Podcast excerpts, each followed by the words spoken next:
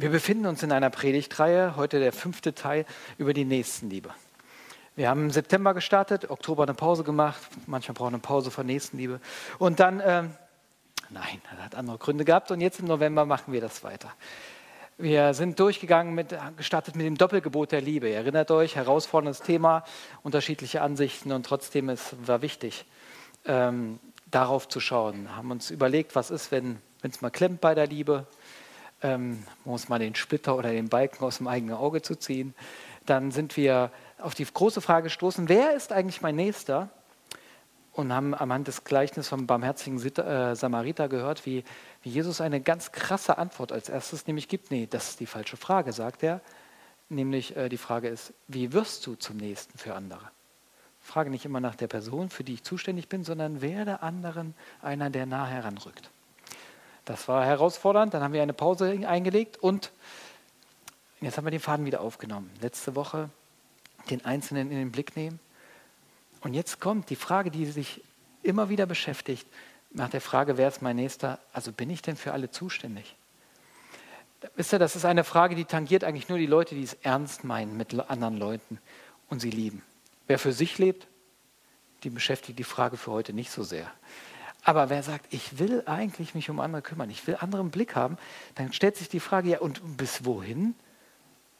Und dann kommen manchmal Fälle rein, also Fälle, Menschen tauchen auf in deinem Leben und du denkst, boah, das schreit doch förmlich nach Überforderung, wenn ich für jeden, der in Not ist, äh, irgendwie der barmherzige Samariter sein soll. Also wenn ich jedes Mal anhalte, ich komme doch zu nichts mehr. Sorry. Hast du mal die Not in der Welt gesehen? Lieber Prediger da vorne.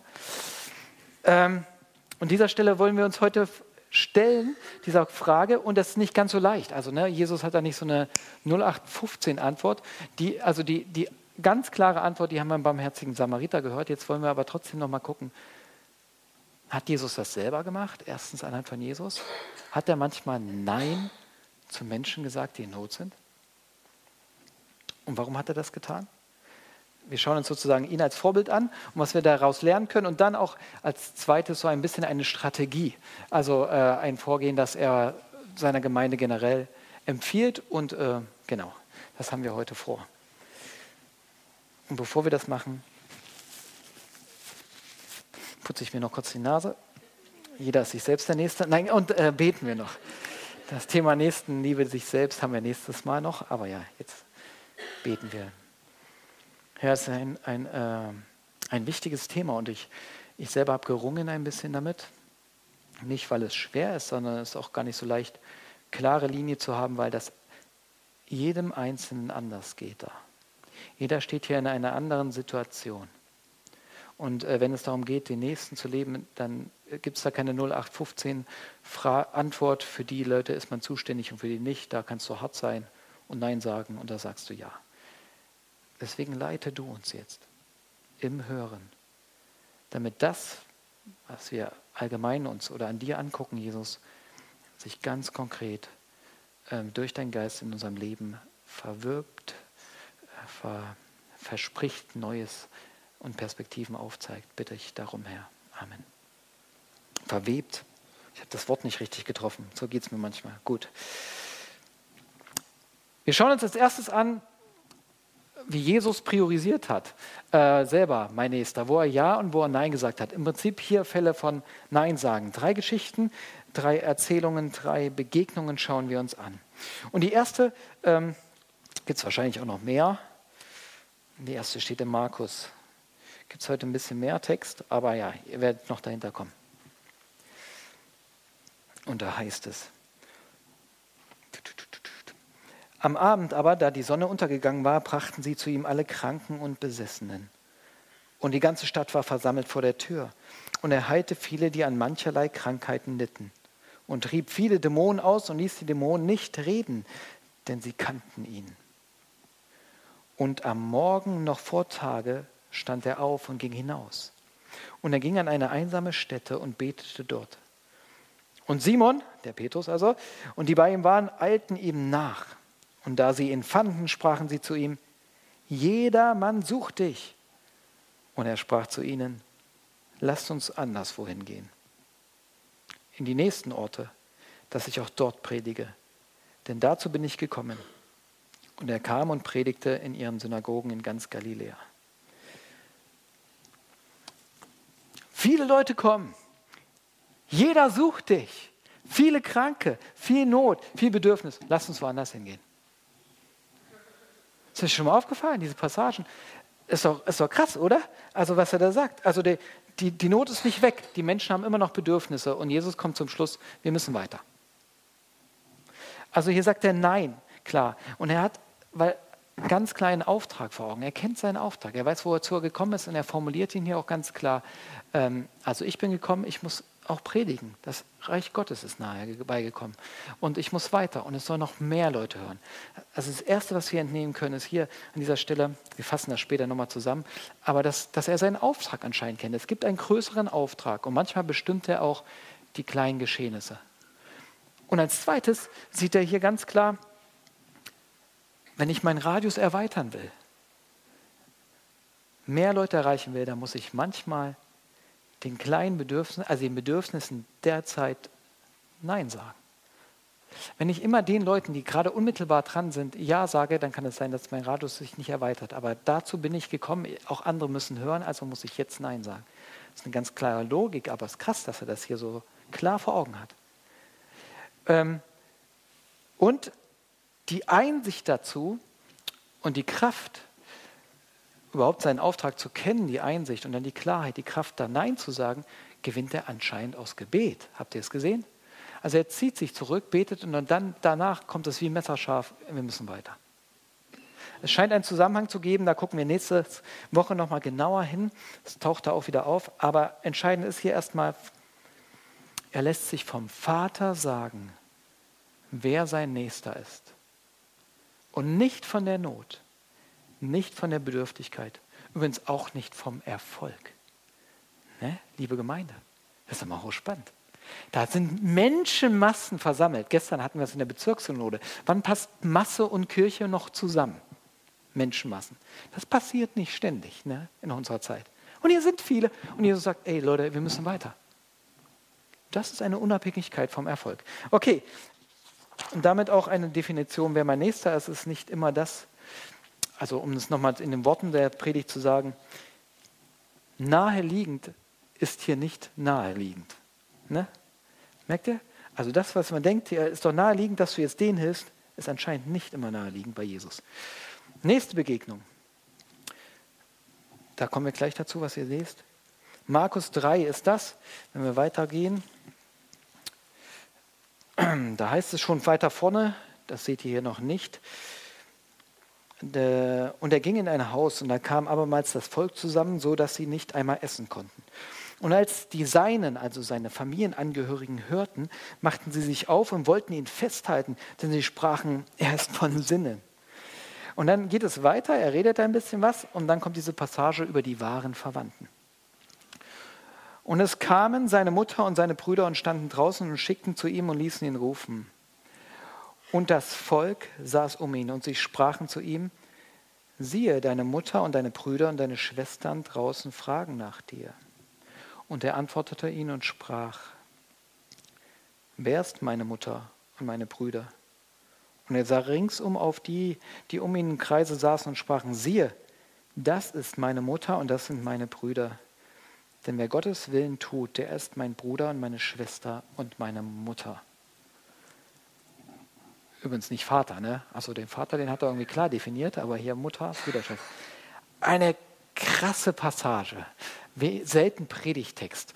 Ähm, das sind hier diese Nein-Stellen, die hören wir nicht so gerne. Aber das ist doch fast krass, was er tut. Und damals in diesem Kontext ja noch viel krasser zu hören als für uns. Denn Familie, das war alles. Alles drehte sich um Familie. Man hat nicht im Ich gedacht wie wir. Mein Weg, meine Berufung. Deine Berufung war die Familie. Fertig. Und wenn du als Frau in eine Rande kamst, dann war es die. Das war dein Ort. Das war deine Altersvorsorge. Das war das Wir, das für dein Überleben gesorgt hat. Und für das du als erstes zuständig warst. Und das hast du zu ehren und in Ehre zu halten. Ehre Vater und Mutter. Das geht nicht an die kleinen Würmchen nur. Sei immer schön artig, sondern es geht an die erwachsenen Menschen, die sich um Vater und Mutter, die älter werden, auch bitte kümmern, die das Ganze, das große Wir im Blick haben. Und jetzt tauchen diese auf und er sagt, wer sind mein Vater, was sind meine Geschwister, wer sind meine Mutter? Und er setzt neue Normen ein. Er setzt neue Normen ein, ein neues Begriff von Familie. Und ihr sehen hier nahe, stehend ist auch nicht immer naheliegend. Er hat es auch an anderer Stelle getan, ganz radikal. Es gibt so eine Passage, zum Beispiel Matthäus 8, Vers 22, da fragt jemand, ich will dir gerne nachfolgen, Jesus, aber lass mich doch bitte noch kurz meinen Vater beerdigen.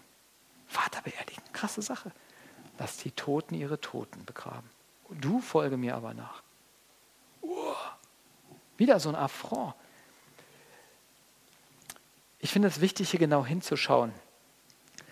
Das sind beide Situationen, wo die Familie nicht in Not ist. Also nicht Not im Sinne von, dass hier jemand um sein Überleben kämpft und versorgt werden muss. Es geht um Erwartungen, es geht um Etikette. Gerade hier in dieser Passage, wenn man sieht, die wollen ihn holen und sagen, du drehst gerade durch. Zimmermann, bleib bei deinen Leisten. Nee, Schuster, bleib bei deinen Leisten. Zimmermann bei deinem Holz. Und du bist kein Prediger. Er sagt, nein, das seht ihr nicht. Und die Familie darf mir nicht sagen, was mein Auftrag ist. Das sagt wer anders. Die Familie ist immer wieder mein Auftrag. Aber sie hat mir nicht zu bestimmen, sozusagen, was von Gott her mein Auftrag ist. Und äh, gleichzeitig begründet er einen neuen Begriff von Familie, nämlich eine geistliche Familie. Das wird uns noch ein bisschen kurz dann begleiten, aber das muss man im Hinterkopf behalten. Und noch eine dritte krasse Sache, ich gebe euch die Texte einfach so mit, damit ihr darüber nachsehen könnt, selber in euren Situationen. Ich glaube, mit Familie und so, das ist auch immer ein spannendes Thema. Ähm, und zwar gehen wir da in Matthäus rein, Matthäus 15. Äh, überschrieben heißt es in der Lutherbibel mit die kanäische Frau. Kanaanäische Frau. Krasser Text. Ähm, Ihr müsst euch vor Augen haben, es ist niemand aus dem Volk, der jetzt kommt. Es kommt eine Frau, die nicht Jüdin ist, nicht Israelitin, die etwas anderes glaubt. Und sie tritt an Jesus heran. Und Jesus ging von dort weg und siehe, eine kanaanäische Frau kam aus dem Gebiet und schrie, ach Herr, du Sohn Davids, erbarme dich meiner. Meine Tochter wird von einem bösen Geist übel geplagt. Und er antwortete ihr kein Wort. Krass. Also Jesus konnte sich Frauen zuwenden. Das hat hier nichts mit Gender-Sache zu tun. Ne? Also der, der hat sogar die Frauen hochgehalten, aber hier antwortete er kein Wort. Da traten seine Jünger zu ihm, baten ihn und sprachen, lass sie doch gehen, denn sie schreit uns nach. Stell sie zufrieden, heißt das so viel. Er antwortete aber und sprach, oh, da sind wir hier. Ich bin nur gesandt zu den verlorenen Schafen des Hauses Israel. Sie aber kam und fiel vor ihm nieder und sprach, Herr, hilf mir. Er aber antwortete und sprach, es ist nicht recht, dass man den Kindern ihr Brot nehme und werfe es vor die Hunde. Boah. Äh, also so viel zum lieben Gott, ne? Also, äh, ja, ja. Sie sprach, ja Herr, aber doch fressen die Hunde von den Prosamen, die vom Tisch ihrer Herden fallen. Da antwortete Jesus und sprach zu ihr, Frau, dein Glaube ist groß dir geschehe, wie du willst. Und ihre Tochter wurde gesund zu derselben Stunde. Wir müssen uns diesen Text kurz zumuten, weil er auch hier eine, diese, in diese Situation reinspricht. Wir sehen hier, dass jemand, auch Jesus wieder klar seinen Auftrag kennt, aber nicht nur zu predigen, sondern auch für wen dieser Auftrag gilt. Ich bin eigentlich, mein Hauptauftrag in diesem, dieser kurzen Wirkungszeit ist das Volk Israel. Und das hat er irgendwie messerscharf vor Augen. Und das formuliert er auch so. Und gleichzeitig haben wir eine Stelle, wo er eine Ausnahme macht. Das dürfen wir auch nicht vergessen. Er macht hier eine Ausnahme. Und wir hatten diese Stelle schon einmal in einem anderen Zusammenhang, ich glaube beim Mission Alltag.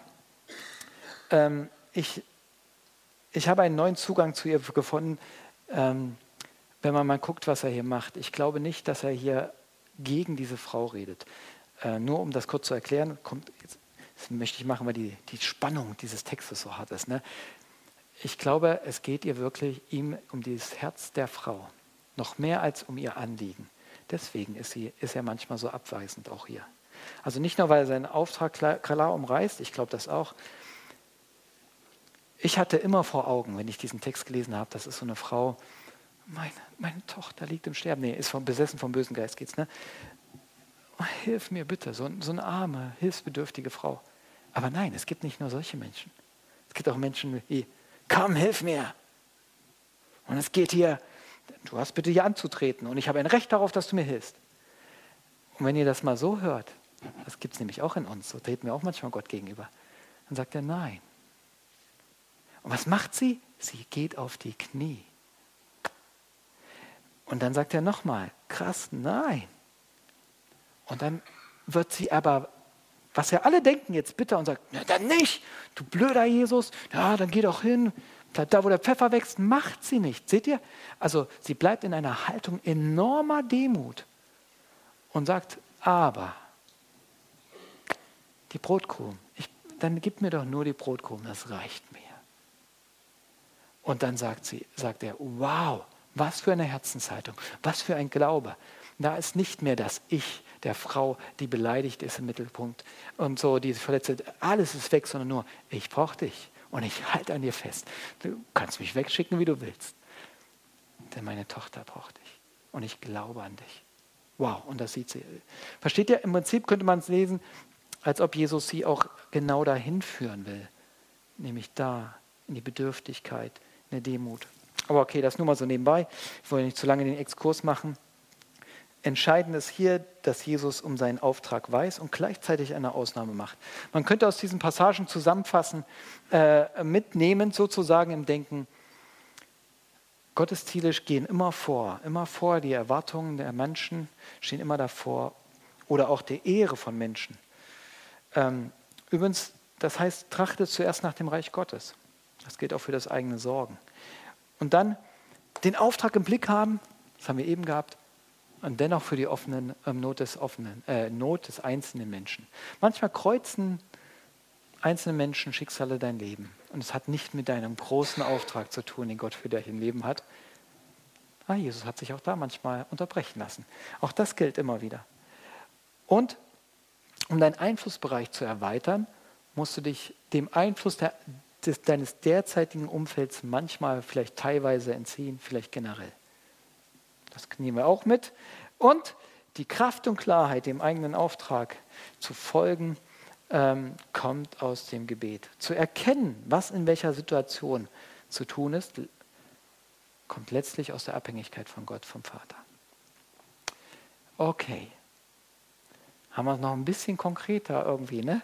Wenn man jetzt so mitgeht, das sind ja schon gute Gedankenanstöße. Ich will euch trotzdem noch eine, eine Strategie vorstellen, eine, die Jesus für seine Gemeinde habt und die könnt ihr generell mitnehmen. Aber ich finde, wir nehmen diese Punkte mit an einer Stelle werden wir sie nochmal ganz genau brauchen. In Apostelgeschichte 1, nachdem der Herr auferstanden ist, sein Wirken auf der Erde sozusagen, ähm, also er ist immer noch am Wirken, Jesus, aber sein, des leiblichen Jesus sozusagen äh, neigt sich dem Ende.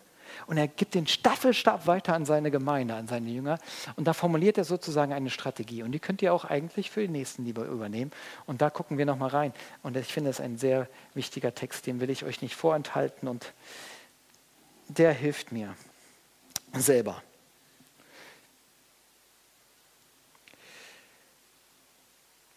Die nun zusammengekommen waren, das letzte Mal, fragten ihn und sprachen, Herr, wirst du in dieser Zeit wieder aufrichten das Reich für Israel. Ich finde das klasse. dass im Prinzip jetzt geht es jetzt los. Bist jetzt am Wirken. Ähm, er fragt auch sein, ja. Und er sagt, es gebührt euch nicht Zeit oder Stunde zu wissen, das weiß nur der Vater. Aber ihr werdet die Kraft des Heiligen Geistes empfangen, der auf euch kommen wird. Und ihr werdet meine Zeugen sein. In Jerusalem und in ganz Judäa und Samarien und bis an das Ende der Erde.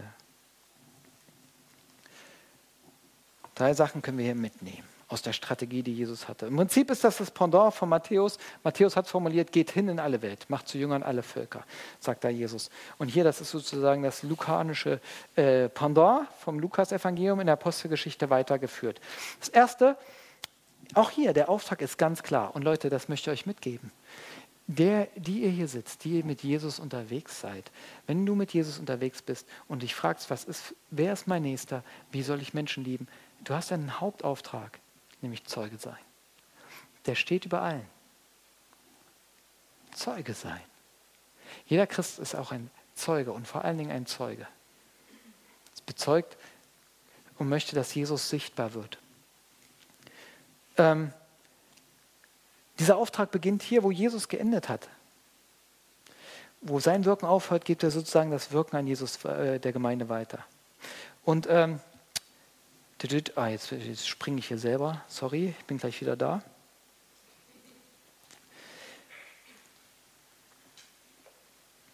Ich finde das eine wichtige Sache, dass wir uns diese Hauptberufung vor Augen halten. Doch was ich euch vor allen Dingen mitgeben will, ist das Zweite, das Vorgehen, das ihr beschreibt. Und ihr werdet diese Zeugen sein in Jerusalem, in ganz Judäa und Samarien und bis an das Ende der Welt. Was er hier tut, und das finde ich so genial, er beschreibt, Klammer auf, was dann in der Apostelgeschichte auch geschieht, genau diese, diese Erweiterung, aber er beschreibt sozusagen etwas, wie man kann sagen, es, und es wird Kreise ziehen. Ne? Es wird immer mehr Kreise ziehen. In Jerusalem, in Judäa und Samarien. Und dann wird es bis an die Enden der Welt gehen. Und das lesen wir in der Apostelgeschichte. Der Paulus, der dann ganz stark vorkommt, der wollte bis zum Ende der Welt. Der wollte sogar bis nach Spanien. Das war damals das Ende der Welt für die. Ähm, da wollte der hin. Und das beschreibt die Apostelgeschichte, wie das Evangelium immer weitergeht. Genau in diesen. Und Leute, ich glaube, das ist ein Prinzip, das uns helfen kann auch für die Nächstenliebe. Nämlich, beginne da, wo du stehst. Da, wo du reingestellt worden bist. Hier in Jerusalem. Da, wo ihr gerade seid. Die waren gerade in Jerusalem. Oder da war jedenfalls die Gemeinde versammelt. Äh, Im Prinzip würde das für uns bedeuten, also hier Jerusalem hatten wir und Judäa, das müsst ihr nicht lesen können, Ah, genau. Samarien und die ganze Welt. So. Für uns, die wir nicht in Jerusalem wohnen, könnte das heißen, was ist dein engster Zirkel? Genau. Die Familie, beziehungsweise sogar, könnte auch sagen, für manche ist es die Partnerschaft, die Ehe. Und dann gibt es weitere Kreise. Ähm, nach Ehepartner, dann die Kinder, ähm, Freunde. Bei uns ist es manchmal nicht mehr geografisch übrigens, ist mir aufgefallen. Die Nachbarn natürlich auch, könnten hier noch Freunde sein und Nachbarn. Und dann, dann wird es schon diffus, weil unsere Welt ist nicht mehr geografisch sortiert. Ne? Das liegt daran, dass wir global denken. Also bei Nächster könnte jetzt schon jemand sein in Singapur, den du gut kennst übers Internet. Ist so. Mit wem hast du dann zu tun? Wie gehen deine Kreise weiter? Also das hat nichts mehr mit Räumlichkeiten zu tun, sondern im Prinzip mit deinem sozialen Netzwerk. Und da müsstest du jetzt selber eintragen, äh, mit wem du hier zu tun hast. Also ähm, Nachbarn, klar, für manche ist das trotzdem hier dann die, vielleicht die Stadt, und dann Land und Welt. Ähm, für andere heißt das meine Freunde, dann generell das Milieu, in dem ich mich bewege, so rein von meine Country-Freunde oder hier, das sind die coolen Leute, mit denen ich aufs Rockkonzert gehe oder was ich, das ist äh, Kirche oder so. Und dann mein Nicht-Milieu, also, also im Prinzip äh, dann Welt und noch darüber hinaus wäre das die Kreise, in denen ich mich eigentlich nicht bewege, aber dann gehe ich vielleicht auch mal da rein oder wie auch immer. Versteht ihr? Und das könnt ihr selber denken, wie sind eigentlich die Kreise? Und das müsst ihr selber mal überlegen. Ähm, aber das Spannende ist an diesem Ansatz, und das will ich euch mitgeben, beginne hier. Drei Gedanken dazu. Erstens, naheliegend, nahestehend ist für uns nicht immer naheliegend. Es ist so. Auch wenn wir dran denken, Liebe und Gutes tun, beginnen wir nicht immer automatisch hier. Manchmal ist das die Keimzelle für Streit und Ärger und oh, und dann will ich lieber, lieber hier so bei Freunde oder Arbeit oder so, ne, was dann hier so oft tut, da, da bin ich lieber unterwegs, da gucke ich auch gerne, da zeige ich ein freundliches Gesicht. Aber da, uff, ich muss so schmunzeln, heute Morgen hieß es schon wieder bei uns, ich werde Gutes tun und in der Zeitung stehen und überhaupt und so. Und äh, ja, yeah, so superheldenmäßig. Aber du, mit dir habe ich nichts am Hut und du bist nicht mehr mein Freund. Dann dachte ich mir, ja, das ist interessant. Da schwärmt er in unserer Familie, ganz groß rauszukommen als Superheld der guten Taten. Aber das Geschwisterchen ist davon ausgeschlossen. Nahe stehend ist nicht immer naheliegend. Superheld für die Welt, aber nicht für dich. Wisst ihr, aber das ist der Ansatz. Hier beginnt es. Beginnt in Jerusalem. Weil Jesus schaut genau dahin. Und da entzündet sich vor allen Dingen, was Liebe heißt. Und wenn es heißt, Zeuge zu sein, und jetzt fordert es neu heraus, wie bist du in deiner Partnerschaft, in deiner Familie, deinen Eltern, deinen Geschwistern, deinen Kindern, gegenüber Zeuge auch? Das ist doch spannend für jemanden, der geistlich unterwegs sein will. Das hat mich neu herausgefordert zu fragen, wie ist das bei uns? Wie leben wir das? Ähm, also wenn Liebe heißt auch, das Kostbarste den Personen bekannt zu machen. Und Jesus soll wirken auch. Der tut es ja nicht nur durch Worte, sondern so gerade in unserer engeren Keimzelle. Und dann in meinen Freundschaften. Und darüber hinaus. Nahestehend ist da nicht immer naheliegend. Manchmal denken wir und sortieren das im Bereich der Gemeinde, Bereich der Mission. Nee, hier beginnt es. Hier beginnt es. Und dann ein zweites will ich mitgeben. Nahestehend ist nicht immer naheliegend, trotzdem auch für Jesus. Das heißt, ähm, Family first, Familie zuerst, Ehe zuerst. Ähm, ja, aber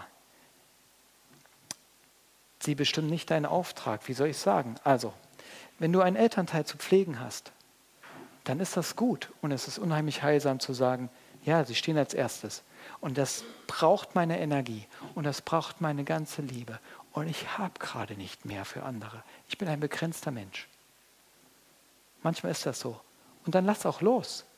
Dann kann das enorm befreien, dieses, dieses Konzept. Versteht ihr? Hier, dann beginn und sei treu hier an dieser Stelle. Aber man kann es auch als Ausrede verwenden. Ne?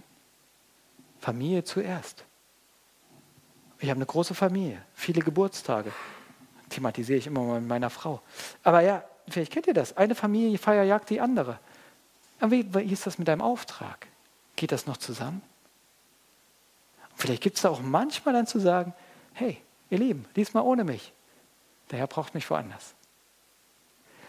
Und da gibt es eine Herausforderung an dieser Stelle. Nahestehend ist nicht immer naheliegend für Jesus, wo wir sagen, natürlich bin ich zuerst für meine Familie da, ist ein geistliches Konzept. Und dann gehst du völlig darin auf und du kommst gar nicht mehr zu anderen Menschen, weil du die ganze Zeit nur in deinem Freundeskreis bist. Nee, aber manchmal will er dich auch herausfordern, woanders hinführen. Versteht ihr? Das ist nicht eine eindeutige Antwort. Nahestehend ist nicht immer naheliegend, gilt auch hier manchmal loszulassen. Und ich habe es eben schon angesprochen, es ist eine große, große Ermutigung, dieses Konzept, denn es heißt, sei treu im Kleinen da wo du hingestellt bist. Mach dir nicht, lass dir nicht Angst machen von dem Großen, sondern beginn da, wo du bist, in den Beziehungen, in denen du stehst. Jesus selber hat gesagt, sei treu im Kleinen und dann wirst du über mehr gesetzt werden. Dann wirst du mehr Verantwortung bekommen. Wenn du mit den, mit den Beziehungen, in denen du stehst, liebevoll umgehst, dann wird er merken, oh, dann führe ich auch noch in anderen Beziehungen. Und äh, gibt dir neue Herausforderungen. Das ist so. Ähm, und das ist aber gut. Das befreit und das entkräftet. Wir haben treu zu sein im Kleinen. Gott potenziert. Gott macht Großes draus. Das ist die Apostelgeschichte. So läuft das die ganze Zeit. Übrigens, ja, in diesem Prinzip, die sind auch nicht alle automatisch dann, wow, und jetzt verstreuen wir uns nach Judäa, nach Samarien und der Welt. Das waren einmal Umstände, die dafür gesorgt haben, nämlich Christenverfolgung. Die konnten nicht mehr alle in Jerusalem bleiben. Dann haben die sich verstreut und dann hat das sogar seine Kreise gezogen. Ich wünsche euch keine Verfolgung, damit die Kreise sich erweitern. Und manchmal waren es auch Einzelne, die die Gemeinde gesammelt hat. Die sind dann zipp nach Samarien gegangen, lesen wir von Philippus und anderen. Äh, Paulus, ab in die Welt. Das waren Einzelne. Und das Interessante ist, auch da haben sie dann das Prinzip der Kreise wieder gehabt. Wir lesen von einem Äthiopier, der was bekommen hat, der ist bestimmt nach Afrika gegangen, dann zieht es da wieder die Kreise von dem Kleinen wieder ins Große. Was hat der Paulus gemacht? Der ist hingegangen, der hat auch nicht gesagt, jetzt predige ich Athen, sondern er hat kleine Gespräche geführt und dann haben sich kleine Gemeinden gebildet und wir sind wieder größer geworden. Ja, der hat nicht, ge, also konnte er damals ja auch schlecht machen. Kann also sagen, ich möchte bitte einen Erlass an das ganze römische Reich lassen. Ja, hätte nicht geklappt. Versteht ihr? Er hat in dem Kleinen begonnen, überall wo er war. Und das waren Einzelne. Nochmal, was für ein Segen zu sagen, ich fange da an, wo ich stehe. Es befreit mich. Ähm, Gott wird es groß machen. Beginn in deinem Jerusalem. Ich habe einen Mann kennengelernt, oder wir kennen ihn schon länger, im Prinzip ein Freund der Familie und immer ist er mir da ein großes Vorbild, der mal berichtet hat davon, wie er nach Afrika kam. Er wollte eigentlich woanders hin, ich glaube, er wollte nach Asien oder irgendwo und da gab es aber Komplikationen in dem Land. Und dann hat er seinen Urlaub umgebucht und ist einfach mal nach Afrika geflogen. Und ähm, und er kam da und äh, kam in äh, Nairobi an und die, die Straßenkinder, die das hat so sein Herz berührt. Die Not. Und dann stand er und, und dann hat er uns erzählt, wie er gesagt hat, also später hat er gesagt, ich kann doch nicht diesen ganzen Kindern helfen. Was soll ich denn tun? Ne, das ist dieses, ich sehe die Not. Wer ist mein Nächster? Und dann hat er diese coole Bitte an Jesus geäußert. Ich kann doch nicht allen helfen, aber zeig mir, was ich ich, der ich gerade bin, tun kann und wem ich es tun soll. Also ich kann nicht allen, aber zeig mir einen konkreten Menschen eine konkrete Aufgabe. Und daraus hat sich ein ganzes Projekt entwickelt. Aber er hat gesagt, ich muss im Kleinen anfangen, im Konkreten. Und da hat er ganz konkret gebetet und Gott hat ihm das gezeigt. Was für eine Ermutigung. Manchmal sehen wir die große Not und denken, oh, das kann auch in Form einer Person sein. Die kommt und tritt auf und denkt, oh, ich sehe dieses ganze Paket wenn ich mich jetzt um diese Person kümmere, das saugt meine ganze Kraft und meine ganze Energie. Und zu sagen, was ist der nächste Schritt? Was kann ich dieser Person tun? Was möchtest du von mir, Jesus? Und dann tue ich das. Und versuche nicht gleich alles zu tun. Versteht ihr? Das ist eigentlich der Grundstein dieses Prinzips. Das will ich euch mitgeben. Im Kleinen den nächsten konkreten Schritt der Liebe zu tun und dann sich führen lassen. Und ein dritter Gedanke dazu, Ihr werdet die Kraft des Heiligen Geistes empfangen, der auf euch kommen wird, und werdet meine Zeugen sein. Der redet ja nicht davon eigentlich genau genommen über das Sollen. Das ist das Coole am Christsein. Und damit will ich nur ganz kurz schließen. Nochmal, beim Christsein geht es nicht darum, dass hier ein großer Befolger des nächsten Liebesgebots da steht, Jesus, und sagt, und jetzt macht er es auch so sondern wir haben einen lebendigen Herrn. Und er sagt, ich, ich werde nicht mehr sichtbar sein, aber ihr werdet meinen Geist empfangen. Ich selber werde in euch Wohnung nehmen, in dir wohnen. Und dann werdet ihr Zeugen sein. Es wird so sein. Und wann hat sich das ereignet? Als sie beteten. Und dann kam Pfingsten. Auch hier, das, was er selber erlebt hat und gelebt hat, aus dem Gebet die Kraft und die Klarheit zu bekommen, zeigt sich in der ganzen Apostelgeschichte. Eine betende Gemeinde, die erfüllt wird mit der Gegenwart Gottes und dann Zeugen sein. Und das ist dann eine Gemeinde, die keine Angst hat, davor auszubrennen, versteht ihr? Weil, weil sie geführt wird und weil die Kraft von jemand anders kommt. Und das gucken wir uns noch an. Da gehen wir nächstes Mal ran an die Frage nämlich, äh, wann ist es Zeit, mich zurückzuziehen? Wann ist es, muss ich, damit ich für andere da sein kann, allein sein?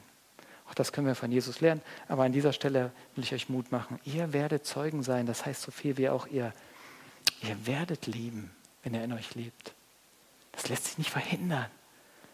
Und so geht in die Beziehungen in die, die euch täglich vor Augen gesetzt sind, aber in die Sachen und Herausforderungen, die euch Gott führt. Nicht mit, oh, das legt er mir noch auf, sondern, wow, hier will er sich verherrlichen. Dann bin ich gespannt. Jesus, du bist in meinem Leben. Dann wirke, dann zeige, was du vorhast. Amen.